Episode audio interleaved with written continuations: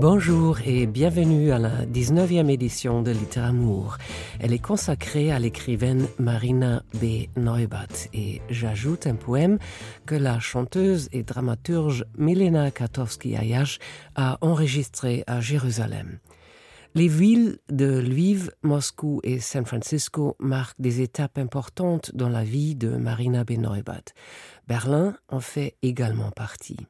Elle y est arrivée au début des années 90. C'était l'époque où de nombreux citoyens juifs quittaient l'Union soviétique en phase de dissolution. Marina Benoibert a grandi avec l'allemand, le russe et le yiddish. Elle parle l'anglais et l'hébreu. Avant qu'elle n'ait le courage d'écrire de la littérature, elle travaillait comme journaliste. Pour elle, le journalisme consiste à s'intéresser à la vérité des autres et à la refléter. Rétrospectivement, elle estime avoir mené une double existence.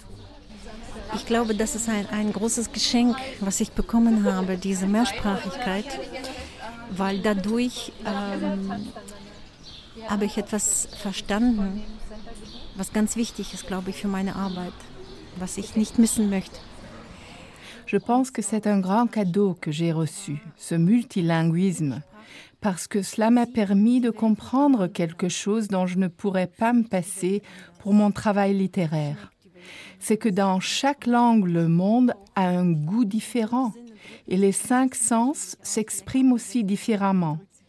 Mais il y a encore autre chose. Il y a une sorte d'espace entre les langues et pour moi, c'est toujours une grande expérience de voir naître de nouvelles images linguistiques dans cet espace intermédiaire. Je vais vous donner un exemple. J'avais entendu à la maison non seulement l'allemand et le russe, mais aussi le yiddish, parce que ma grand-mère et ma tante parlaient en yiddish. Si elles voulaient que je ne comprenne rien, elles parlaient polonais mais elles m'ont sous-estimé parce que je pouvais comprendre l'ukrainien, je devinais le sens des mots polonais. Mais prenons le mot fleur. En allemand, la fleur est du genre féminin. Le mot vient aussi de l'ancien allemand Bloma, qui signifie fleurir, apparaître. Ensuite, il y a le nom de jeune fille juive Blume, on voit devant soi une jeune fille aux joues rouges et puis la fleur en russe, tsvetok, un mot également magnifique.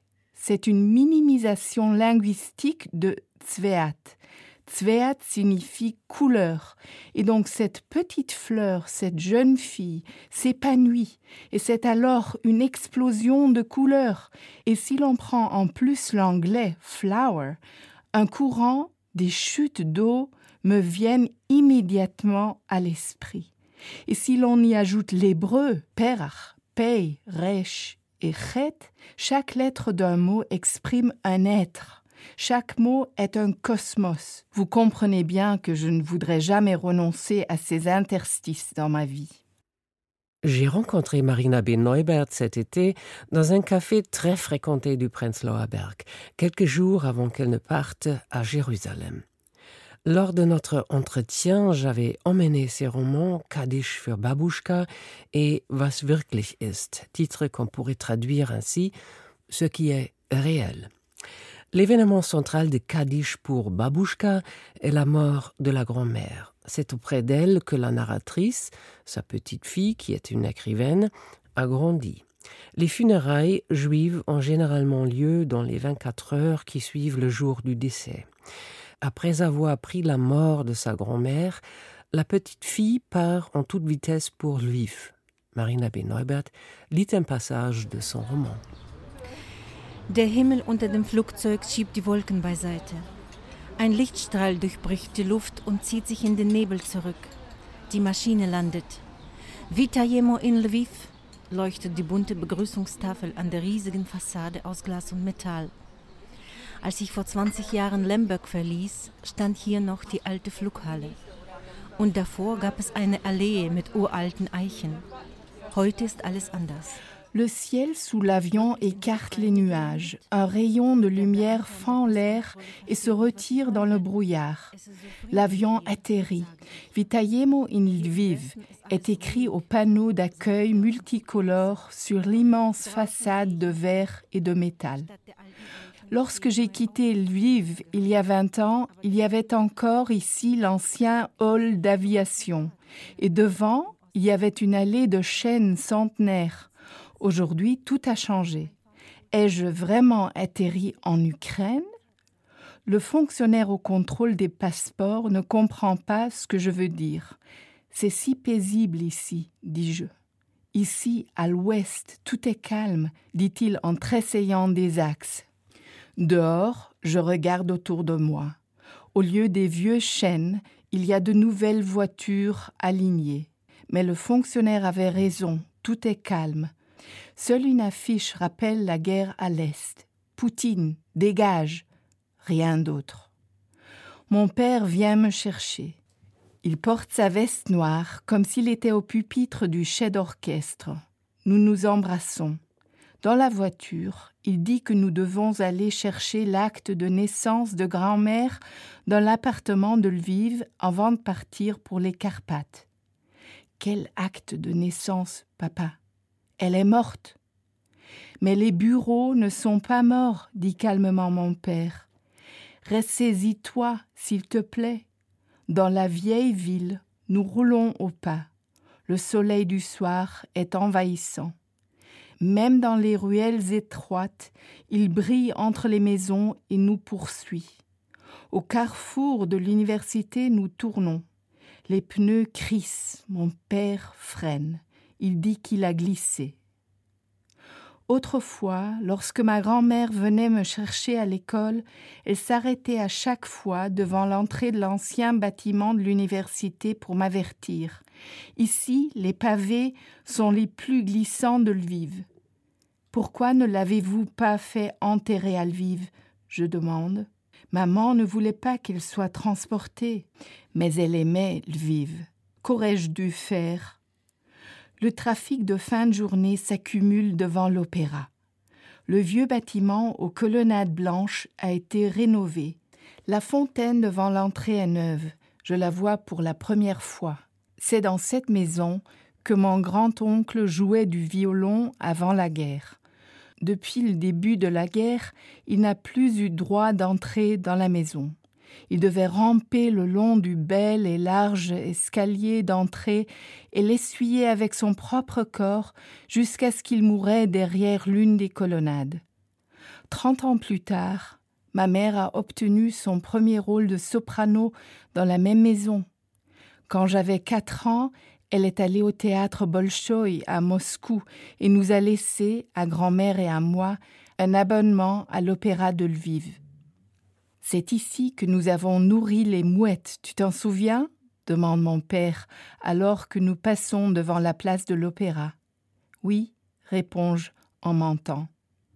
Je peux certes me souvenir que ma grand-mère et moi nourrissions les mouettes ici le week-end, mais je ne me souviens pas que mon père était là. Il a toujours vécu à Moscou et nous a rarement rendu visite. Le jour se lève.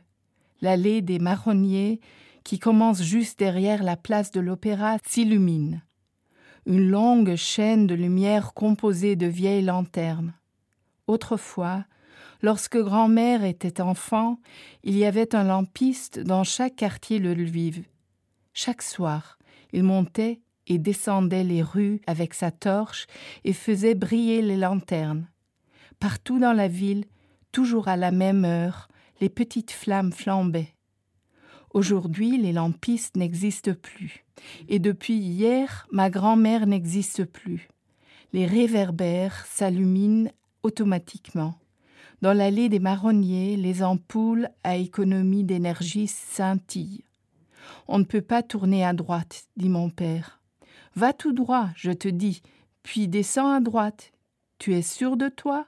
Oui, je le sais. Je connais cette ville mieux que tout au monde. Les premières lettres que ma grand-mère m'a apprises étaient les lettres L, E, M, B, E, R, G.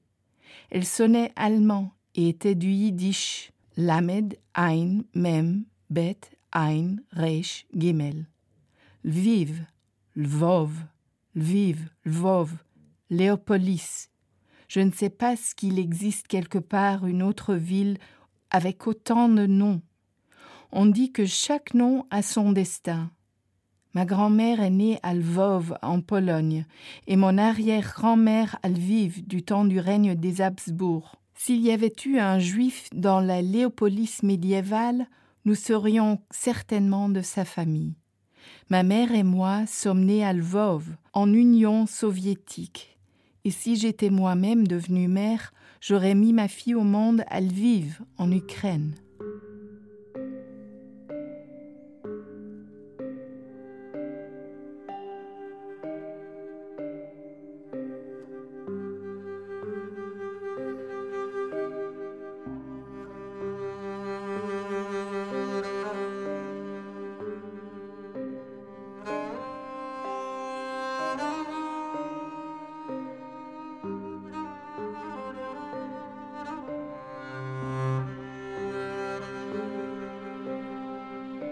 Marina B. Entrelace en alternance deux axes temporels dans son roman. Elle raconte à la première personne ce qui se passe pendant les quatre jours qui suivent la mort de la grand-mère de la narratrice. Elle souhaite entrer une fois encore dans son appartement à Lviv. Elle veut parcourir les chemins qu'elle prenait avec elle chaque vendredi pour acheter des gaufres au chocolat et regarder de vieux hommes jouer au domino. Elle nous rappelle que les élèves qui aidaient à faire des fouilles sur le site d'une ancienne usine pendant les vacances avaient plus de chances d'obtenir une place à l'université. Un quartier résidentiel moderne devait être construit à l'endroit où se trouvait, pendant la guerre, un camp de travailleurs forcés pour les juifs de Lviv. Le sol devait être débarrassé des dépouilles humaines. La mère de la narratrice a aidé aux fouilles et a obtenu une place à l'université. Sur un deuxième plan, Marina Benoibet raconte comment Hannah a vécu la période précédant la mort de sa grand-mère. Elle quitte Berlin pour se rendre à Lemberg, à la recherche de sa grand-mère qu'elle croyait morte. La mère d'Anna avait caché son existence pendant des décennies parce qu'elle avait voulu le meilleur pour sa fille, et en URSS, cela signifiait cacher sa judéité. Le roman Ce qui est réel, paru en 2022, se déroule aussi sur deux niveaux temporels. Il y a des éléments dystopiques, la vision d'une surveillance totale, un robot domestique appelé Golem qui fournit des données à la tour.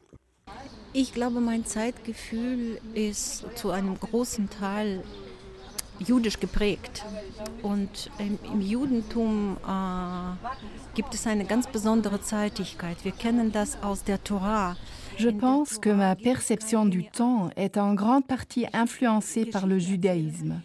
Dans la Torah, il n'y a pas de narration linéaire, et c'est exemplaire de la temporalité juive. Dans la Torah, il n'y a ni passé, ni présent, ni futur, et pourtant nous sommes confrontés à tous les temps. Lorsque je raconte, je ne veux pas simplement reproduire. Je souhaite également remettre en question le déroulement linéaire du temps et la classification habituelle des causes et des effets. Nous vivons dans un monde complexe et j'aimerais que mes histoires reflètent également cette structure de relation à plusieurs niveaux. Je perçois le temps comme un cercle. Le passé peut se répéter, le passé peut devenir le futur, le présent peut rapidement se retourner contre le passé et le futur se retourne contre le présent. C'est pourquoi je confronte mes personnages à la fois au passé, au présent et à un futur hypothétique. Le fait que ce type de temporalité se reflète à Jérusalem, comme dans peu d'autres endroits du monde, est dû à l'essence même de cette ville.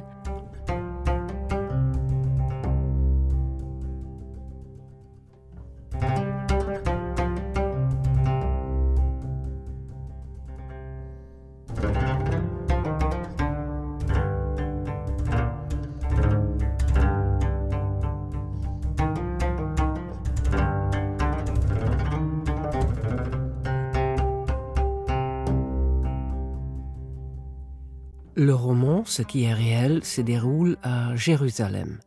Depuis que Marina B. Neubert a été chargée de cours du service allemand d'échange académique à l'université hébraïque, elle essaye, chaque fois que ce soit possible, de passer du temps à Jérusalem. In Jerusalem spiegelt sich die Welt wieder, die ganze Welt. Und das ist also die ganze Welt, weil ich aus monotheistischen. Jérusalem reflète le monde entier, du moins pour les religions monothéistes. Je connais moins bien les autres cultures et religions, malheureusement. Mais pour l'Occident, Jérusalem est le cœur du monde, une pompe centrale qui alimente tout le cycle des tensions. On peut tout y voir en même temps, le déclin, le danger de la fin du monde, mais aussi l'espoir de la rédemption.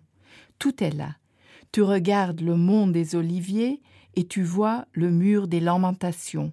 Le monde du temple, tout est là. Le danger est là, mais aussi l'espoir de la rédemption. Wie wirkt ein Ort auf Ihre Imaginationskraft? Wenn man vielleicht einen Text begonnen hat, gibt es einen, einen Grad äh, oder einen Moment, da fließt es und man wird ortsunabhängiger, kann ich mir vorstellen, im Arbeiten. Quel impact peut avoir un lieu, une localité sur votre imaginaire Une fois que le texte déploie sa vie, j'imagine qu'on soit plus indépendant d'un lieu spécifique. Mais comment les villes Berlin et Jérusalem affectent-elles votre imagination? Ich empfinde mich wie ein, wie ein Gefäß für den Text. Je me sens comme une sorte de récipient je pense que si le récipient est dans l'obscurité, le texte sera différent que si le récipient est en pleine lumière, ou s'il pleut, ou s'il y a du soleil. Mais finalement, moi aussi, je suis un lieu, je suis un lieu, et le lieu autour, c'est la circonférence. Le mot circonférence est un terme fixe en géométrie, mais il éveille chez moi d'autres associations. Les étoiles, les distances dans l'espace, les trajectoires et les images du ciel. Le fait que Marina B. Neubert ait réfléchi à haute voix sur le ciel étoilé a été alimenté par ma question sur sa position en matière de questions d'identité. Steppenwolf bei Hesse. bei Hermann Hesse. Gibt es so eine, ich kann es jetzt ganz nicht, nicht, nicht zitieren, aber dem sinngemäß, dass es kein Ich gibt, sondern so ein kleiner Sternenhimmel mit Chaos von Formen und, und, und Stufen und Zuständen und, und, und Sternehimmel. so kommt mir auch die Identität generell bei einem Menschen äh, vor, so wie ein Sternenhimmel. L'identité humaine m'apparaît également comme un ciel étoilé. Chacun a son propre firmament. Parfois nous rayonnons intensément, parfois moins. Je pense que chaque personne brille d'une manière très individuelle. Chacun est un ciel étoilé. Ce qui m'intéresse, c'est la question si nous formons tous des étoiles différentes. Je ne m'y connais pas en astronomie, mais sur le plan littéraire, je m'intéresse au processus de formation de nouvelles étoiles. Je me demande également s'il existe une étoile dans le ciel qui ne change jamais, une sorte de noyau dans le ciel. Et naissons-nous avec un noyau qui forme l'essence de notre être? Je pense que oui. Et si l'homme connaît cette étoile dans sa propre planète, dans son propre ciel, alors il peut aussi vivre son potentiel et changer la position des autres petites étoiles autour de son noyau essentiel. L'identité m'apparaît comme une grande voûte céleste vivante.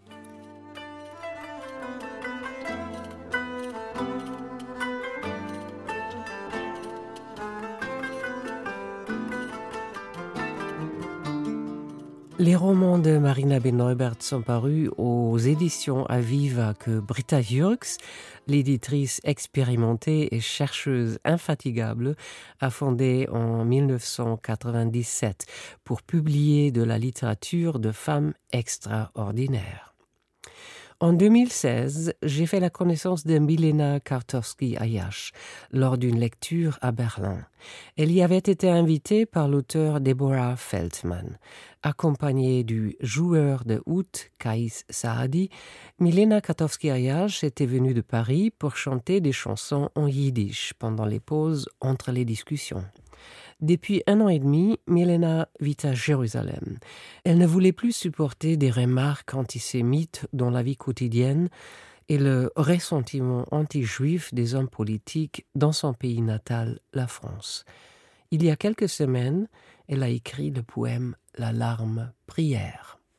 Le cœur bas, fort, serré. Le cœur se coince dans la poitrine qui souffre de n'être embrassé. Le cœur saute, le cœur hurle, alors que le Zohar se dévoile à lui dans ses mystères les plus profonds. Le cœur mugit, il ne comprend pas sa langue biblique, et pourtant, oui pourtant, il le souhaite tant. Tout a été effacé au siècle dernier, et un seul être, un seul, ne peut retrouver tous les sédiments d'une tradition millénaire éventrée. Les mots s'égrènent, s'échafaudent, construisent des clés à la vie de plus en plus vite, de plus en plus intensément, et soudain fissurent dans une supplique vers les hauteurs. Les yeux fermés, les mains jointes, avec douceur.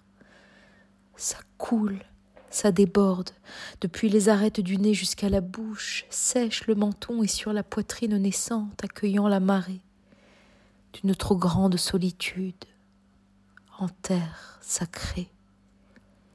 Essuyer, cacher, contrôler le flux puissant face au cercle de femmes venues étudier dans l'idiome maternel les mystères de notre lumière sacrée. Mais rien n'y fait. Plus les degrés s'élèvent, plus les schémas se compliquent, plus elles pénètrent dans le sein des saints ensemble, et plus je sombre. Mes grands-parents, mes parents, ont été arrachés, ont été aliénés. C'est un rêve fou d'offrir toute une vie pour espérer retrouver la voie des miens. L'échelle m'est inaccessible, la montagne blinde trop haute. Les mots m'échappent sans pouvoir les retenir, jusqu'aux voyelles qui volent de lettre en lettre et me narguent allègrement. Ce soir, ce soir je n'ai plus la force d'espérer. Ce soir, le cœur pleure fort dans le silence de la vallée. Ce soir, j'aimerais échapper à ma condition de petite juive courageuse et éplorée.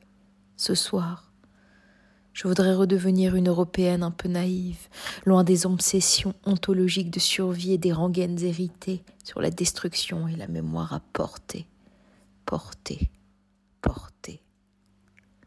Ce soir, je refuse de vivre entre les mondes et d'accepter l'inacceptable, jusqu'à ma propre désolation, car je ne suis au fond qu'une immigrée balbutiant, venue seule en terre d'Israël, avec l'espoir de trouver racine pour que tous les bouts de notre histoire, miraculeusement sauvés, puisse enfin trouver refuge et sens et que je puisse ô combien m'envoler. Ça coule, ça coule à gros flots sans possibilité de rétention jusque sur les mots inaccessibles du livre sacré.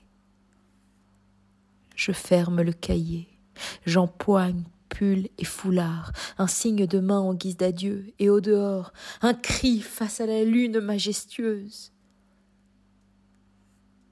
sous un arbre, dans la nuit.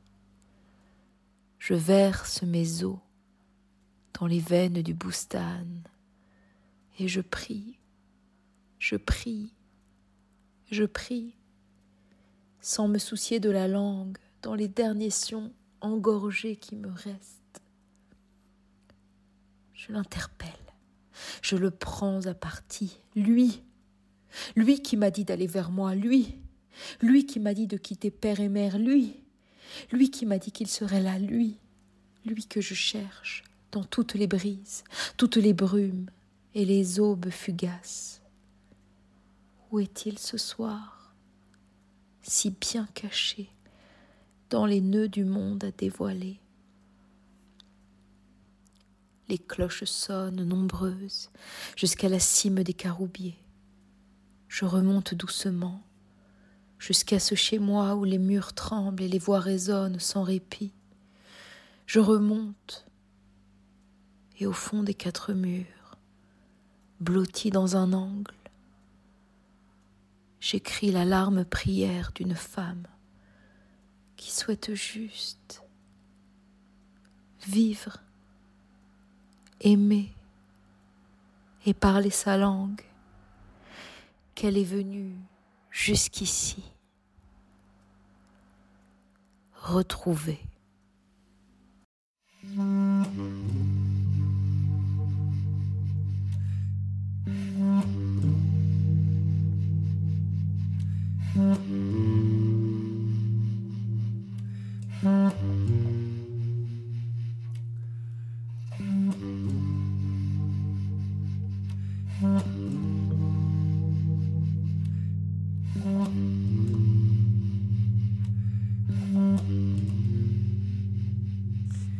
En janvier, je compte rencontrer Milena Kartovski-Ayash à Jérusalem et je voudrais lui demander comment elle y travaille en tant qu'artiste de théâtre et chanteuse et quel regard elle porte sur la société française depuis Israël.